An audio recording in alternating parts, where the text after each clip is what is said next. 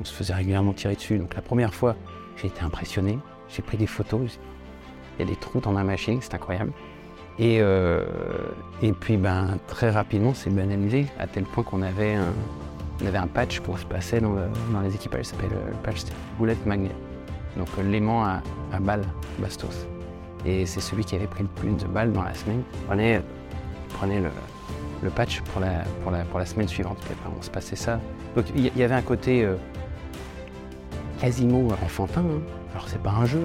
Bienvenue dans Défense Zone, le podcast qui traite des questions de défense et de sécurité. Cette semaine, nous avons rendez-vous avec le commandant de la BA 123. C'est dans cette base de l'armée de l'air et de l'espace que sont stationnés différents escadrons de transport, notamment des A400M, ainsi que trois unités des forces spéciales. N'oubliez pas de vous abonner au podcast ainsi qu'à notre magazine papier en vous rendant sur le site défense-zone.com. Nous vous souhaitons une bonne écoute. Bonjour mon colonel, est-ce que vous pouvez vous présenter? Bonjour, alors je suis euh, le colonel Guillaume Vernet, je suis aux commandes de cette base aérienne depuis euh, un peu plus d'un an et demi bientôt. Euh, et moi je suis donc de l'armée de l'air et de l'espace, je suis pilote d'hélicoptère au départ. J'ai fait ma carrière, la majeure partie de ma carrière à Caso, au sein d'un- d'une unité qu'on appelle le Pyrénées, où je faisais du sauvetage au combat en hélicoptère. Et puis euh, un petit peu, c'est j'ai fait la migration vers les forces spéciales, vers les opérations spéciales euh, dans le milieu des années 2010. Voilà. Euh, j'ai eu la chance d'être d'être sélectionné pour un échange aux États-Unis. Je fais trois ans au sein de l'US Air Force. Et, puis après, bon, un, temps en état-major, parce que ça fait partie de notre, euh, partie de notre cursus aussi, avant d'arriver dans, cette, dans ce, ce bel écrin, cette belle euh, d'Orléans il y, a, voilà, il y a un an et demi. Dans les grandes lignes. Vos missions euh, à la tête de la base, c'est quoi? C'est quoi votre quotidien ici? Alors, donc vous voyez, euh, on est devant, euh, devant euh, l'outil principal. Une base aérienne, vu les ça, on a l'impression que ça peut être simplement une piste. Euh, en définitive, c'est bien plus que ça. Aujourd'hui, la plupart des opérations, nos engagements à l'extérieur, euh, se font depuis nos bases aériennes. C'est-à-dire que les avions partent d'ici, font leur mission et ils reviennent ici. C'est-à-dire que le lieu où se préparent les opérations, euh, le lieu où euh, euh, toute la mise en condition du personnel, tout, se fait ici. En fait, cette base, c'est un outil de combat. C'est-à-dire que les gens passent l'entrée de base le matin, ils sont déjà au cœur des opérations. C'est le cas pour les équipages, ça paraît assez logique, mais c'est le cas pour tous les autres autour. Euh, on va prendre euh, donc le, cas particulier d'Orléans avec euh, deux pôles principaux. Donc il y a euh, l'A400M, un avion qu'on a dans les forces depuis ben, 10 ans cette année. Il est arrivé en 2013. C'est un avion qui permet d'aller plus loin, plus vite, avec plus de charge offerte. Donc on s'affranchit des contraintes de temps, des contraintes d'espace et des contraintes de charge offerte. Pour la planification des opérations, c'est magique. Je ne veux pas dire qu'on enlève toutes les contraintes, mais on en fait reculer beaucoup. Donc, euh, comme on a plus de charges offertes, bah forcément on a plus de gens pour préparer les charges dans les avions. Parce qu'on ne charge pas un avion comme vous chargez le coffre de votre voiture. D'accord? Euh, Donc, on a une multitude de, gens ici qui embauchent et qui rentrent directement les autres. Euh, parce qu'il y a des départs avions tous les jours vers l'extérieur, vers les opérations, que ce soit en Afrique, au Moyen-Orient, sur le flanc est européen, mais aussi des appuis vers, euh, vers les, les zones de souveraineté euh, françaises, donc euh, aux de l'Asie, euh, du Pacifique, etc. Et donc bah, tout ce petit monde-là, c'est à peu près, on va dire, 2000, il y a 2600 aviateurs, puis après il y a d'autres- soutiens, bah, il faut les commander. et il faut les commander, alors il faut leur donner des ordres, c'est-à-dire euh, transformer une volonté, euh, je ne vais pas dire politique parce que ça c'est pas mon boulot, une volonté qui vient du dessus, donc euh, les états-majors vont donner des grandes directives sur la façon dont on doit opérer, etc. Ça va de la sécurité à la tactique, aux procédures, euh, aux règles de gestion. Et puis, euh, bah, tout ça arrive dans les mains des, bah, des représentants sur la base et ça passe à travers, ça passe à travers le, commandement de la base aérienne. Donc voilà, le boulot du commandant de base, c'est de tout faire pour marier tout ce petit hein, de métiers sans aviateurs, à peu près 400 militaires en plus, des civils, etc., un peu plus de 3000 personnes, pour que tous les jours, on puisse survoler ces avions. Donc il y a les A400, mais il y a aussi les forces spéciales. Donc dans l'armée de l'air, on a quatre unités de forces spéciales. Et dans ces quatre unités, il y en a trois qui sont stationnées ici et qu'il y a le Poitou, l'escadron de transport euh, qui est au profit du COS, il y a le CPA-10, le CPA-30, commando parachutiste de l'air. Et la quatrième, unité des forces spéciales, c'est le Pyrénées, donc euh, celui d'où je viens, euh, à Cazaux. donc voilà, ça c'est le deuxième pôle de, de cette base aérienne. et voilà, c'est mon travail, c'est de tout faire pour que les opérations puissent être menées d'ici, avec les moyens qu'on nous donne, avec le tempo qui nous est imposé. Euh, et puis, il faut que le succès soit, soit au bout. Quoi. Euh, donc, il y, a, quelques opérations qui ont été assez emblématiques, euh, en tout cas médiatisées. Donc, il y a Pagan à l'été 2021, où voilà, on, 72 heures, 15 août, euh, période qui est plutôt une période euh, en France plutôt calme. on fait une grosse injection et on envoie, envoie euh, une force capable d'extraire des ressortissants, des gens qui ne sont pas du tout militaires, dans une zone hostile, pour les, pour les, ramener, pour les ramener chez nous. Voilà, c'est la mission qu'on peut confier à une base aérienne. Ces petits combats, on envoie une instruction, il faut vous débrouiller pour que, en 72 heures, euh, vous ayez des avions euh, qui soient sur place. Il y a d'autres missions qui sont, euh, dont on a parlé aussi il n'y a pas très longtemps, la récupération des familles de djihadistes en Syrie. ce sont des équipages qui venaient d'Orléans. donc les, deux dernières récupérations, la première était assez médiatisée, les suivantes un petit peu moins, mais ça c'est le, le, le, jeu des, médias on est assez vite euh, blasé par, par, ce que, qui peut se passer autour de nous. Voilà, ça, ça décolle d'Orléans et, ça finit chez nous. Et ces ressortissants-là, euh, je ne parle pas que des djihadistes, mais je parle aussi de, de l'évacuation de l'aéroport de Kaboul. Euh, quand ils arrivent ici à Orléans, est-ce qu'il y a un dispositif qui est mis en place, comme je pense par exemple à la base de Ramstein en Allemagne, où il y a, ils ont carrément fait des petits villages d'accueil un peu en mode camp Alors, que ça soit, que ça soit les, les, ressortissants de Kaboul ou les familles de djihadistes, le point de chute final n'était pas ici. Tout simplement parce que euh, quand je parle d'outil de combat, c'est un outil de combat pour ces avions. Après, c'est le travail du Quai d'Orsay, le ministère de l'Europe et des Affaires étrangères, de trouver un point de chute qui soit adapté à, ce genre de choses. Euh, Puisqu'elle a effectivement, ben, derrière, il y a des questions de, des questions de d'immigration, enfin tout, un tas de choses, tout un dispositif qui est euh, pour lesquels euh, on n'est clairement pas équipé. C'est plutôt euh, arriver sur, sur une, base comme, comme Villa Coublet, où c'est régulièrement le cas, ou, des, aéroports civils, où là toutes les installations aéroportuaires sont prévues pour accueillir, pour accueillir des passagers. La, la, la particularité de cet avion, la 400M, c'est que il a une, une grosse charge offerte en volume.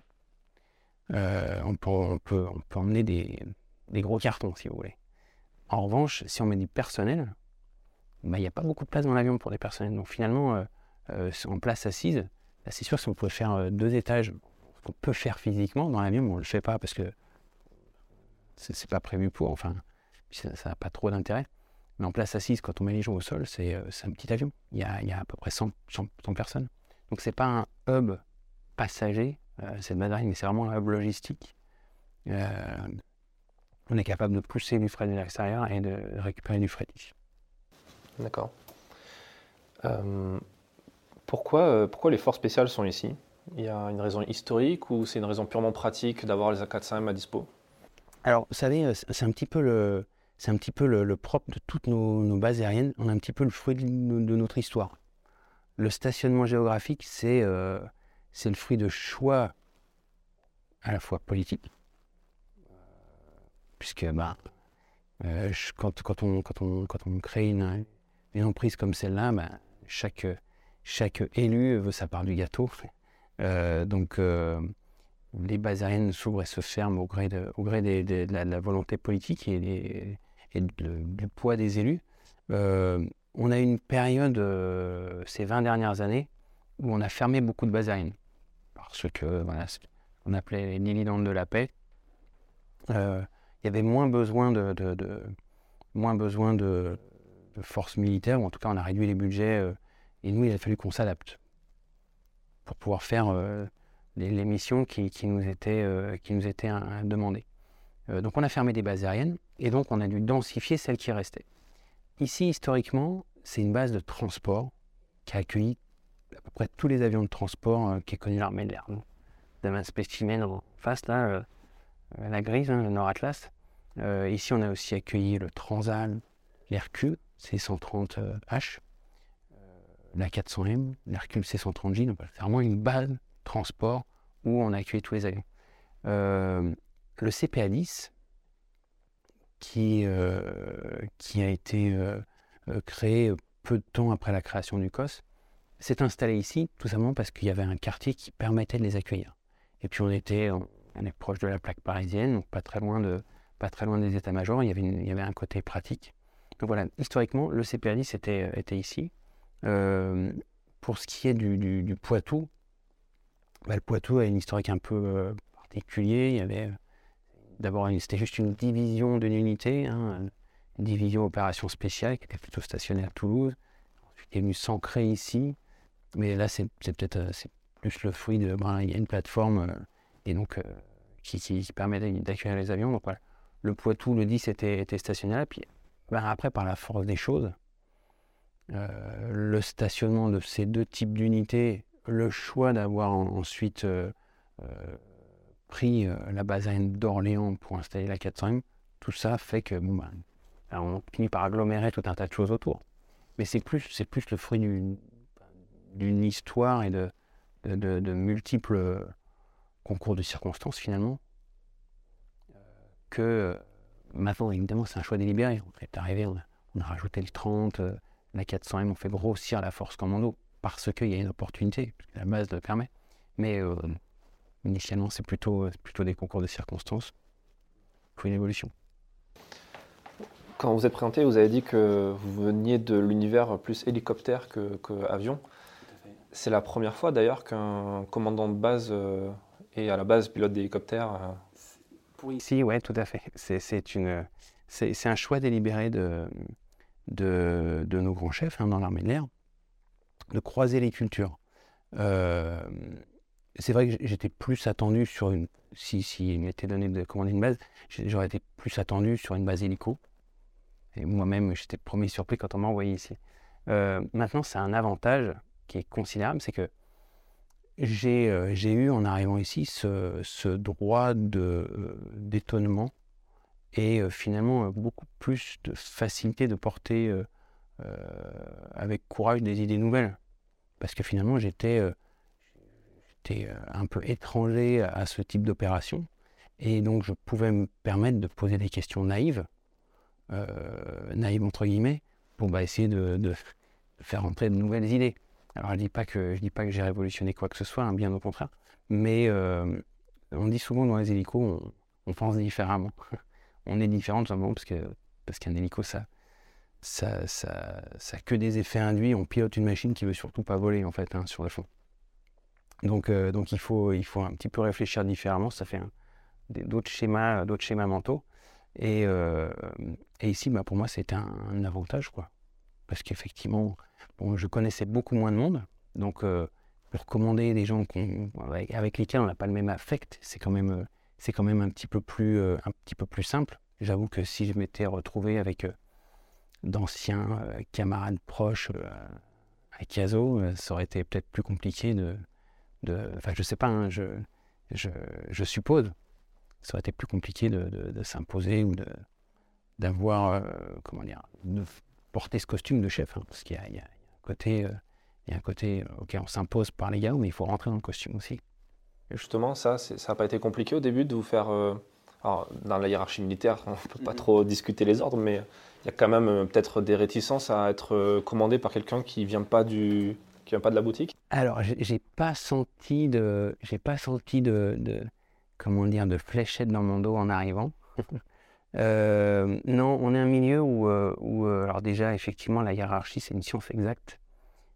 et, c'est quand même assez pratique. Finalement, comment dire, la crédibilité vient des opérations d'une certaine façon. la plupart des, comment dire, on est dans un système qui évolue en permanence, qui évolue énormément. Euh, aujourd'hui, euh, il n'y a pas beaucoup de, chefs de l'armée de l'air qui sont soit pilotes d'A400M ou pilotes de Rafale, simplement parce que parce qu'ils sont encore d'une époque où il y avait d'autres avions. Pourtant, ça, n'empêche pas de commander euh, toute l'armée de l'air. Hein. On n'a pas besoin d'être crédible sur la machine du moment. Sur, donc, on, est le fruit d'un système où on transforme de l'énergie en mouvement.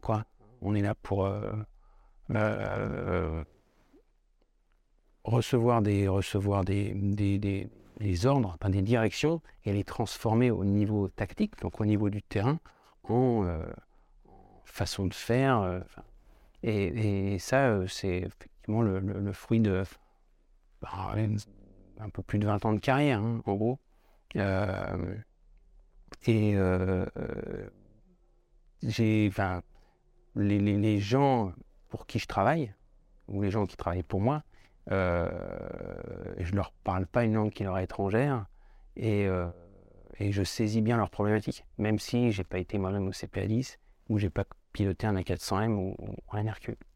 Donc euh, pour ça, c'est vrai qu'on a un système qui est assez bien fait, vu de ma place. Il faudrait interroger, interroger peut-être plus de monde sur la base pour leur demander leur avis. Euh, vous faites partie d'une génération qui a connu euh, des conflits euh, assez durs. Vous parlez de l'Afghanistan, mhm. quand vous étiez intégré dans l'US Air Force, donc cet échange-là. Mhm. J'ai lu quelque part, vous allez me confirmer si c'est vrai ou pas, mais que vous avez fait 57 missions de sauvetage en 60 jours de terrain. alors oui, il y avait un peu plus que 60 jours parce que j'ai fait pas loin. Alors avec l'US Air France, j'ai fait pas loin de 7 mois en Afghanistan. après, le nombre d'émissions, alors j'avais regardé ça dans, mon carnet de vol, euh, puis après, avec les décorations, tout ça est écrit. Maintenant, vous me demandez le nombre exact, je serai incapable de vous le dire. Mais euh, effectivement, j'ai eu euh, énormément de chance de pouvoir être intégré dans ce, dans ce milieu-là et puis de faire ces, de faire ces missions-là à ce moment-là. C'est plus une. Ben, c'est pareil, hein, c'est un concours de circonstances. On est au bon endroit au bon moment et puis. et puis et puis, je trouve que c'est euh, certainement et de très loin la, partie la plus, passionnante de ma carrière. Euh, c'est pour ça que j'étais rentré finalement. quand on vous euh, confie un équipage complet avec une machine assez incroyable et que tous les jours vous allez récupérer des gens pas toujours en bon état, malheureusement, mais vous en sauvez quelques-uns. Euh, c'est extrêmement gratuit, gratifiant et, super enthousiasmant. Enfin, en tout cas, euh, dur, non, je, je, peux pas. Enfin, c'est un théâtre dur, oui, effectivement, il y a des moments difficiles. Après, je suis peut-être un petit peu. Euh, je suis peut-être un petit peu naïf ou encore trop, trop enfantin dans ma tête, mais j'ai jamais trouvé ça dur. Bah, c'était, enfin, au contraire, je, euh, mon épouse, quand elle m'appelait au téléphone, enfin quand on s'appelait au téléphone, euh, j'étais plus euh, excité de ce que je faisais que inquiet ou quelque chose de, cet ordre-là. Quoi. dur dans le sens conflit difficile pour. Oui, bien. oui, tout à fait, oui, oui. oui, moi j'ai on a vécu des choses assez incroyables. tendance à, le dire régulièrement. On avait euh, donc, pendant, dans, ce fonctionnement euh, dans l'US Air Force, on travaillait en, shift de 12 heures. Donc, on faisait 12 euh, heures on et 12 heures off. Et pendant qu'on était off, il y avait un autre équipage qui prenait le, se prenait le, qui prenait le relais. Et donc, notre, travail, c'était d'aller récupérer des gens sous le feu à l'ouest de, de, dans la, dans la vallée de, de l'Helmand. Et et donc, cette vallée était, était reprise par, par les Américains, enfin, on va dire la coalition. Hein. C'était l'opération Enduring Freedom. Et on est, ils étaient pied à pied avec les talibans. Ils avançaient mètre par mètre tous les jours. Donc on briefait l'opération et puis, en tout cas, on avait, on avait les concepts d'opération la veille. Et puis, les, les, gens, que ce soit les US Marines, les Royal Marines ou, ou même l'armée, enfin les soldats afghans, avançaient pour reprendre des positions aux, talibans. Et ils étaient régulièrement en contact, les troops in contact, avec des, échanges de tirs. Puis bah, ils savaient que nous, on allait les récupérer, même s'ils étaient encore sous le feu. Donc, euh, dans ces shifts, on prenait euh, très régulièrement, euh, on se faisait régulièrement tirer dessus. Donc, la première fois, j'ai été impressionné. J'ai pris des photos. Il y a des trous dans ma machine, c'est incroyable. Et, et puis, ben, très rapidement, c'est banalisé, à tel point qu'on avait un, on avait un patch pour se passer dans, dans les équipages, ça s'appelle le patch Bullet Magnet. Donc, l'aimant à, à balles Bastos. Et c'est celui qui avait pris le plus de balles dans la semaine qui prenait, qui prenait le, le patch pour la, pour, la, pour la semaine suivante. Puis après, on se passait ça. Donc il y, avait un côté euh, quasiment enfantin. Hein. Alors c'est pas un jeu parce que parce qu'on s'amuse pas, c'était très sérieux. Enfin, mais euh, mais euh, on prenait les choses avec beaucoup de légèreté. Et j'ai eu énormément de chance parce que moi j'ai un copilote qui a perdu sa jambe, un autre qui a été qui a été défiguré. Enfin, euh, tout, n'a pas été rose, mais j'ai ramené tout le monde, en tout cas les gens de l'équipage. Euh, et ce qui n'a pas été le cas pour mon successeur, enfin mon, dernier, euh, mon dernier mandat, je suis, je suis parti. Donc on laisse, on, fait, on fait une semaine avec l'équipage qui va nous relever. Et six semaines plus tard, malheureusement, ils ont, il y a eu une balle qui a été mal placée et donc l'hélicoptère l'hélicoptère est, parti au tas. Et, mais c'est vrai qu'avant cet accident-là, on avait vécu quasiment un an et demi continu sans, sans perte, quoi. Et, euh, et on était un petit peu des... enfin, on, on, sent, on, sent, on sent assez... Euh, quasiment immortel, en fait. On revient souvent avec des, avec des, trous. Moi, j'ai pris des balles dans mon cockpit, dans mon moteur, euh, dans, directement... Enfin, bref, c'était c'était devenu quelque chose d'assez euh, d'assez courant finalement. Euh, mais pas, pas, enfin, c'était c'était d'une certaine façon banalisé entre nous. Maintenant, à chaque fois que, enfin, chaque fois que j'en ai parlé par la suite avec avec ma famille, mon épouse, etc. Et, et vous voulez pas en entendre parler, parce que ça, ça, ça, ça paraissait assez d'une imprudence, d'une imprudence incroyable pour un jeune père de famille que j'étais. Parce que ouais, vous étiez, vous aviez quel âge à ce moment-là? Oula, me poser une colle. Alors, je devais avoir ben, entre, ouais, entre, entre mes 30 et entre mes 29 et 31 ans. Ouais. Et, et euh, débarquer comme ça dans, en Afghanistan, euh, voler sous le feu dans une machine qui n'est pas française, c'était sur un Black Hawk. Euh, vous vous sentiez prêt ou est-ce que vous, vous, avez senti euh, l'adrénaline de l'urgence du moment euh? Alors, bon, se sentir prêt, c'est jamais, euh, on peut jamais dire qu'on se sent prêt. chaque fois qu'on prépare une qualif, on ne se sent jamais prêt à la passer. C'est après coup qu'on se dit, bah oui, peut-être c'était bon.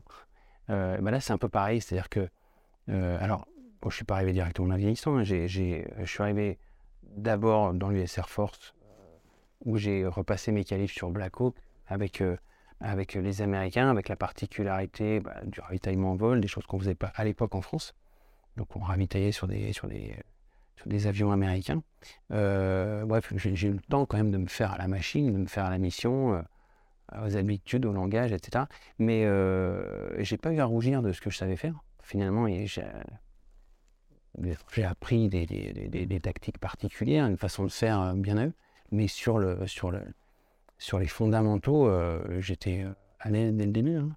Donc, euh, eux-mêmes étaient les premiers surpris. ça, ça se pas, s'entend pas, mais si vous voulez prendre la là, le tactical display à 4.5, C'était assez unique. Ouais, je, le vois depuis tout à l'heure. Quand je vous écoute, c'est compliqué de rester concentré parce qu'il y a la ça en face de nous, effectivement, pour ceux qui ne le voient pas, qui nous écoutent, qui, qui est en train de faire des petits loopings euh, à côté. Quoi. 60 degrés d'assiette et 120 degrés d'inclinaison euh, à, quelques, à quelques centaines de pieds. Euh, où en étais-je?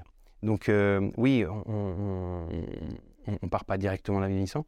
donc, j'ai eu le temps de, de, de, me mettre, de me mettre à la mode américaine. Après, au moment de partir, c'était assez particulier parce que euh, l'unité dans laquelle j'étais partait surtout en Irak euh, et partait pas en Afghanistan. Et, euh, et c'était d'ailleurs un problème parce que moi, j'avais pas le droit de partir en Irak. Donc c'était assez mal perçu par mes petits camarades qui recevaient quelqu'un, qui prenait des heures de vol, mais qui ne pouvait pas partir en OPEX. heureusement, quelques mois plus tard, donc bah, au gré de, des nouvelles élections, décision politique, il y avait une bascule des forces, en tout cas en moyen, euh, de l'Irak vers l'Afghanistan. Donc il y avait quasiment, par vase communicant, là où la majorité était en Irak, elle s'est retrouvée en Afghanistan.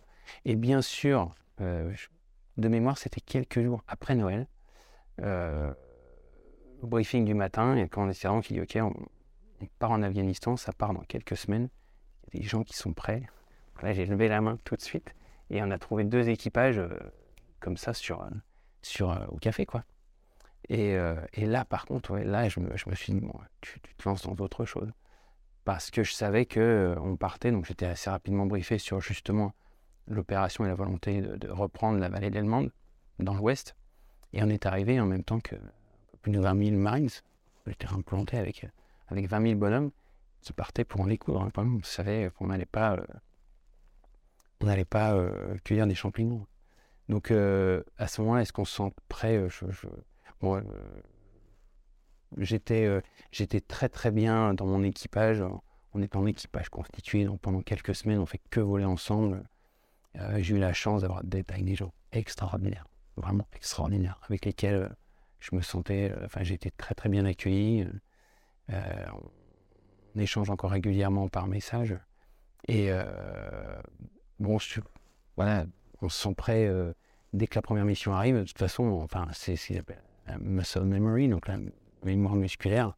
Bah, c'est parti, quoi. La même chose qu'à l'entraînement, sauf que là, c'est en brain. Puis effectivement, effectivement, on voit euh, les premières balles traçantes, les premiers, euh, premiers échanges de tirs avec une escorte qui nous, qui nous explique qu'elle est en train d'effacer une menace ennemie derrière vous, devant vous. et puis à la fin, dans les dernières secondes, ça vous d'y aller pour récupérer les gens au sol. Ça prend dizaine de secondes, il faut repartir. Et, euh, c'est assez, euh, c'est très grisant, très très grisant.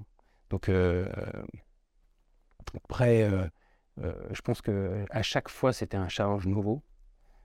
alors pour mon premier détachement, j'étais copilote. Donc copilote, on, on, est, on, est, on est là pour, comment dire, on est plus exécutant finalement. C'est ce qu'on nous demande. Donc là, il faut vraiment être hyper, hyper fin sur la, sur la maniabilité de l'avion. Il faut savoir vraiment piloter son hélico euh, avec euh, pouvoir rentrer dans les trous de souris euh, sous une menace, etc. Et là où c'était un peu plus dur, c'est de passer de, ce stade-là à être chef de mission. Là, c'est autre chose. Il faut, il faut décider d'emmener tout le monde au feu ou pas.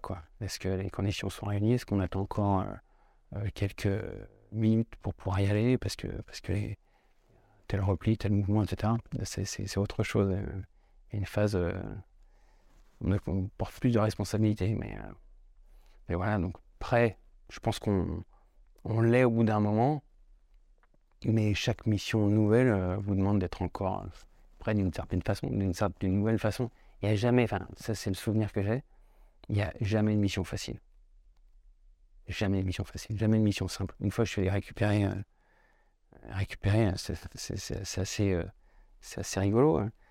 Un, chien, euh, un chien dépressif et un monsieur qui un, soldat qui s'était enfoncé un bâton de, un bâton de sucette dans le, dans le palais.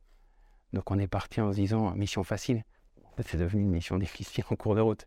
Donc il faut jamais, faut jamais euh, penser bon bah ça va être une mission simple, une mission facile. Et il y a des missions qui, qu'on peut imaginer dantesques, extrêmement compliquées des snipers qui sont, euh, qui sont installés, des, menaces qui sont qu'on connaît avant d'arriver, ou finalement tout se déroule super bien parce que l'équipage est, extrêmement concentré, hyper uni.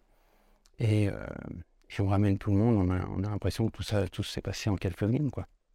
Il s'est passé quoi avec le chien? Là, vous avez piqué la curiosité.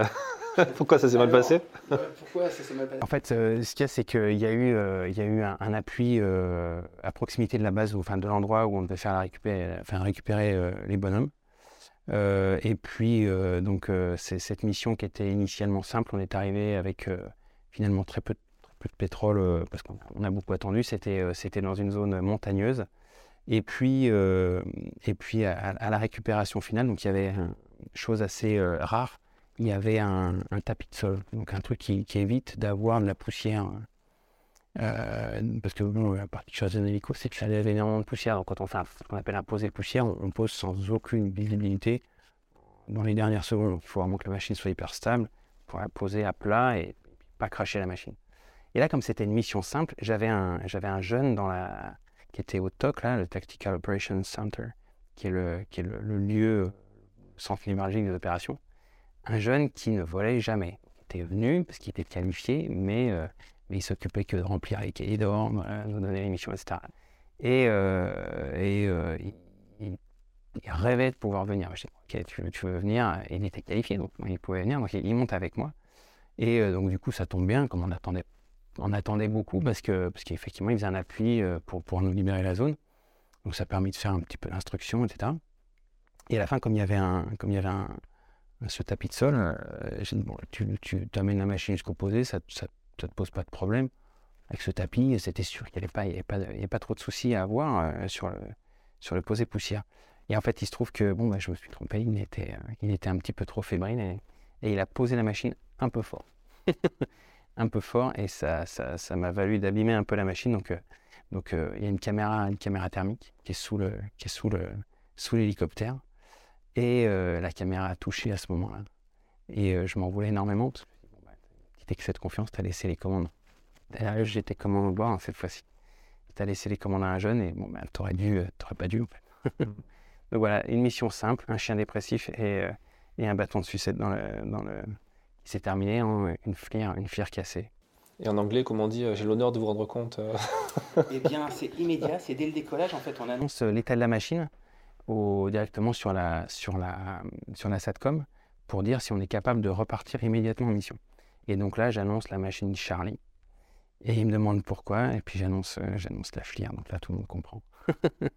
Donc oui, euh, en fait, derrière, bah, j'ai fait, euh, il y a eu une enquête, etc., il y a eu prise de sang, enfin, j'étais, euh, c'était, bon, ça reste, ça reste, entre guillemets, c'était réparé dans, dans, l'heure qui suivait, hein.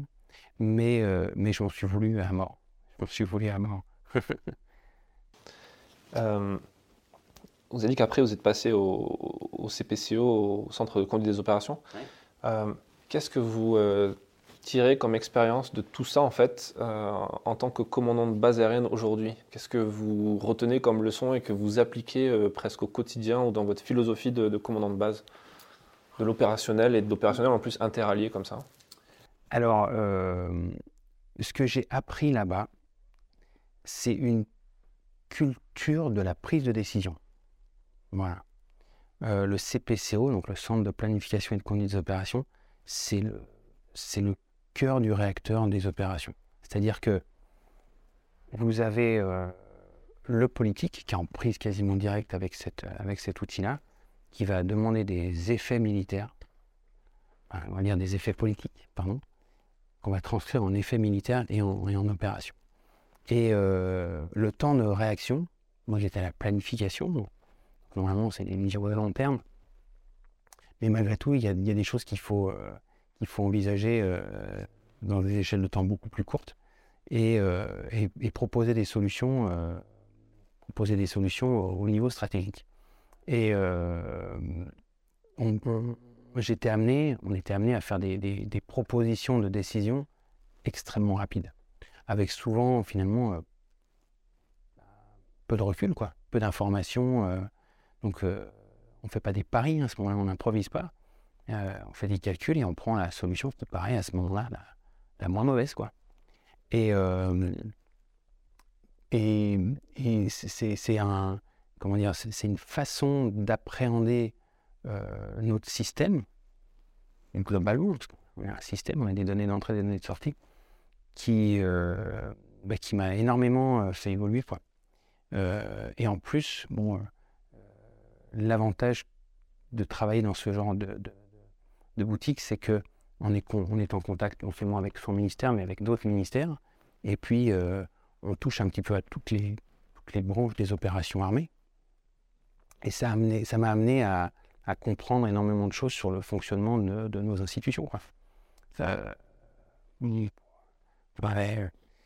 Des opérations, bah, il faut, ça demande énormément, énormément de métiers différents. il faut, il faut concilier tout, tout, tout ce petit monde-là pour finalement arriver à un résultat sur le terrain. Euh, et bah, en étant là-bas, j'ai appris, euh, j'ai appris euh, le, le, rudiment des, du, fonctionnement des soutiens aussi. Quoi. en parlant de prise de décision, le fait de commander, c'est prendre des décisions. Mm-hmm. Comment, on, comment on fait pour prendre de meilleures décisions?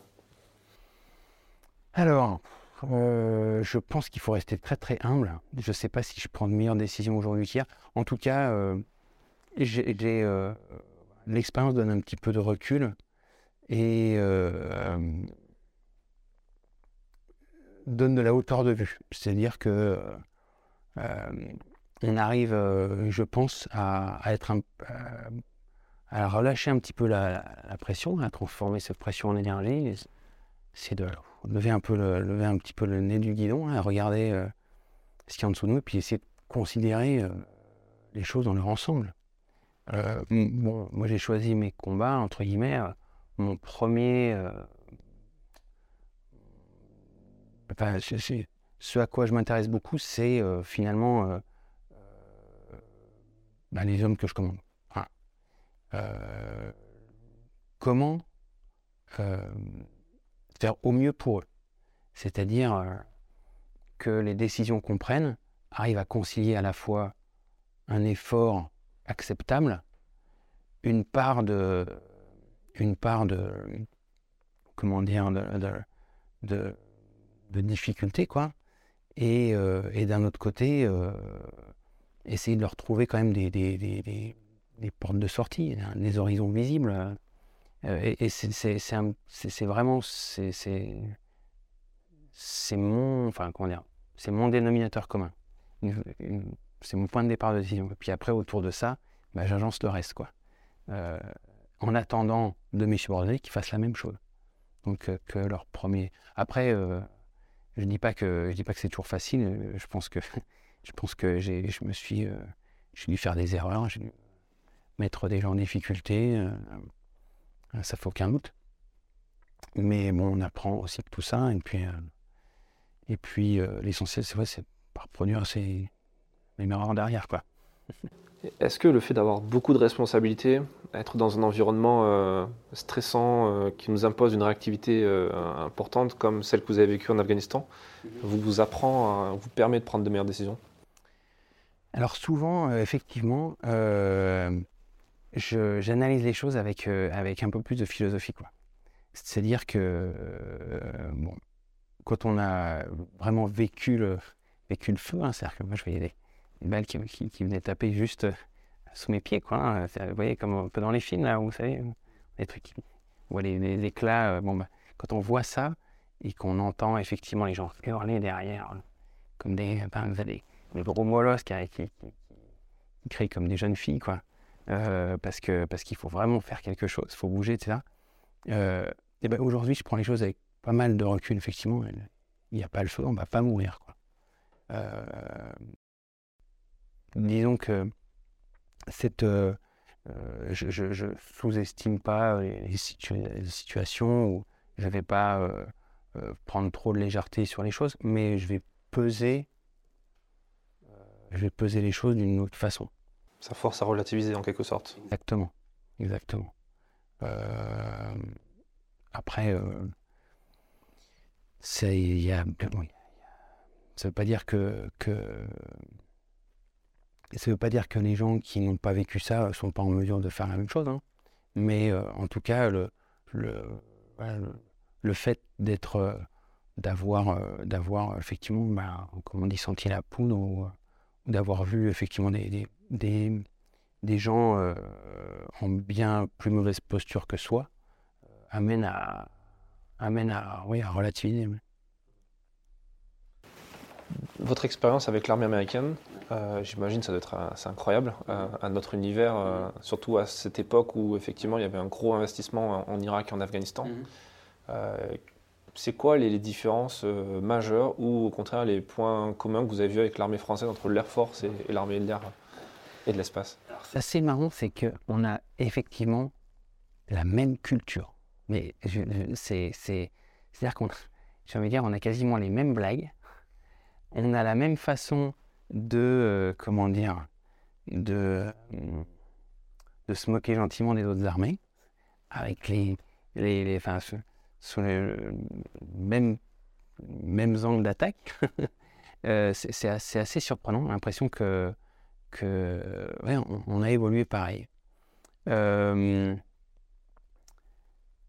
Ensuite, alors, euh, rappelez-moi votre question, parce que du coup, je me suis... Les différences et, peut-être les similitudes entre l'US Air Force et... Euh, on, a, on, a énormément de, on a énormément de similitudes. Moi, comme je vous disais tout à l'heure, euh, quand je suis arrivé, quand je suis arrivé dans, dans, dans cet hélicoptère américain, finalement, bah, à peu de choses près, on faisait les choses exactement comme eux. donc moi, j'étais sur Puma, on va sur Caracal, mais on faisait les choses euh, comme à, à, delta près, quoi. Hein. Enfin, un petit delta près. Euh, euh, donc, j'ai. Mon gros, enfin, ma plus grosse difficulté, finalement, ça a été la barrière de la langue au départ. Et puis, et puis voilà, oui, le, fait d'évoluer avec une, une, radio un peu plus compliquée. Déjà, parler avec des Américains, c'est pas simple. Alors, parler avec des Américains à la radio, c'est encore, encore euh, plus compliqué. Euh, dans les différences, alors il y, a pas mal d'idées reçues sur les Américains, notamment le fait qu'ils ne soient pas très débrouillards. Euh, et moi-même, moi le premier, hein, disons que j'avais, déjà fait des opérations avant de partir avec, avec le Air Force. On va sur des bases américaines ou sur des coins américains, il y a un gymnase immense, il y a un PX, a... Bon, et ben en fait là, quand je suis arrivé avec mes 20 000 Marines à Camp Bastion, à l'ouest de Kandahar, et ben on est arrivé sur un camp initialement britannique qu'on a agrandi, quasiment en une nuit. il y a des bulles là, qu'on a aplani le terrain autour. Et on nous a livré euh, des, des containers avec euh, du bois en palettes, enfin des, palettes de, plywood, c'est du contreplaqué. Et puis euh, d'autres containers avec des outils électriques portatifs. Et on a construit nous-mêmes notre camp. On faisait des tables, euh, des bancs, des chaises, des lits, des armoires. Et on nous a laissé 48 euh, heures pour faire ça. Donc euh, au départ, on avait des tentes. Dans ces tentes, on a construit ces meubles. Et puis quelques semaines plus tard, autour de cette tente, on, a construit, on nous a construit quelque chose un petit peu en, dur. Mais voilà, y a, on n'est pas, les seuls. Enfin, on a souvent l'idée que les Français, on, est très débrouillards et excusez-moi le terme, mais on part avec la bite et le couteau. Euh, mais on n'est pas, les seuls à être débrouillards. Alors, c'est sûr, quand on, a, des outils électriques et des, palettes de bois qui, nous tombent dans les mains, c'est un peu plus facile. Euh, mais je suis tombé sur des gens qui étaient, euh, qui étaient inventifs, enthousiastes, qui n'étaient pas du tout perdus dans le fait de bricoler, de se bricoler un camp. Quoi, hein. bien au contraire. enfin, donc voilà, on n'a pas, le, monopole de la débrouillardise. Euh, après, qu'est-ce qu'il y avait comme différence? Bon, des différences de, culture, euh, différences de culture, mais ça, c'est pas propre aux militaires. Hein. Parfois, euh, ils ont une grande culture de, l'oral. Les Américains, ils sont très très à l'aise pour prendre la parole avec n'importe qui en public devant une foule complète. Moi, j'étais bluffé par cette, ces, ces compétences-là. un jeune, un jeune aviateur hein, qui était capable de, faire un briefing à 400 personnes dans un amphi plein. Je, trouve ça assez bluffant. on n'a pas, forcément ces, cette, ces compétences-là, ou en tout cas, petit peu, on a tendance à se, freiner un petit peu, pas oser, à pas oser le faire quand on est, quand on est jeune. Finalement, ils le font, tout de suite. Hein. dès le plus jeune âge et ça, ça fonctionne très bien. Voilà. Non, euh, globalement, euh, je sais pas, peut-être que je me suis, euh, je me suis vite assimilé, j'en sais rien. Il n'y a, a, pas tant de différence que ça. D'accord. Est-ce qu'il y a un conseil qu'on vous a donné, peut-être à cette période, peut-être même avant, quand vous avez commencé votre engagement Est-ce qu'il y a un conseil qui vous a vraiment beaucoup aidé, que vous aimeriez partager à un jeune aviateur? Un conseil qu'on m'a donné, c'était un, c'était un général, je pense que je peux le citer, c'est le général Delon, euh, qui était euh, attaché de défense à, Washington. Et je venais d'arriver. Mon avion pose, euh, sort de l'avion, on va directement à l'ambassade.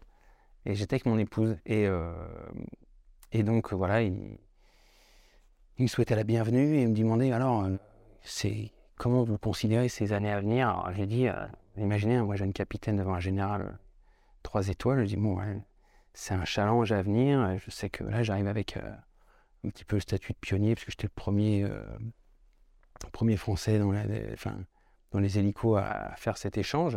Et voilà, donc le plus important, c'est que, que bon, je, j'arrive à que je sois à la hauteur de tout ça, et puis qu'on ressorte quelque chose de bon pour, pour l'armée de l'air française. Et puis là, il m'a regardé, oui, je, suis d'accord avec vous. Seulement, euh, pour moi, le plus important, il est juste à côté de vous, elle est à gauche, c'est votre épouse. Et j'ai trouvé que c'était une philosophie qui était euh, très très bonne. C'est-à-dire que euh, on, a, on est tous ici passionnés par ce qu'on fait. On ne fait pas ce métier pour, pour autre chose. On fait ce métier parce qu'on est passionné. Si on le faisait pour l'argent, ça se saurait. on ne devient pas riche en, étant militaire. donc on le fait par passion. Et bien souvent, cette passion, elle peut occulter un petit peu les à côté et on peut oublier, on peut s'oublier soi ou on peut oublier sa famille. Et, euh, si s'il y a vraiment quelque chose que j'ai que j'ai retenu, c'est ça. Après, on essaie de se l'appliquer, ce qui n'est pas facile, parce que parce que la, réalité du, terrain et du quotidien vous rattrape euh, on est bien obligé euh, bah, parfois de sacrifier un petit peu de son temps et, et du temps de, ses proches. Mais en tout cas, en tout cas, c'est un, conseil que j'ai que j'ai très bien pris. J'ai trouvé ça d'un grand courage qu'un chef me dise ça finalement. Et ce qui le plus important, c'est. Oui, l'armée de l'air, c'est important. mais le plus important, c'est votre épouse à côté. Parce que, parce que voilà, vous allez faire votre carrière, mais une fois que, une fois que ça sera fini, euh, bah, il faut déjà que vous soyez toujours là. Et puis, euh, et puis il faut qu'elle, elle, elle euh, qu'elle n'ait pas fait que subir votre, votre C'est un très bon conseil qui, peut, qui peut aider même, je pense, en dehors de l'armée, à, quelqu'un de passionné. Euh, je pense à des entrepreneurs qui, des fois, parfois, ne euh, pensent pas forcément à ça. Euh, bah, merci pour, pour cet échange. Merci à vous. Merci d'avoir écouté cet épisode jusqu'à la fin. S'il vous a plu et que vous voulez soutenir notre travail, abonnez-vous à notre magazine en vous rendant sur le site défense-zone.com. A très vite pour un prochain épisode du podcast.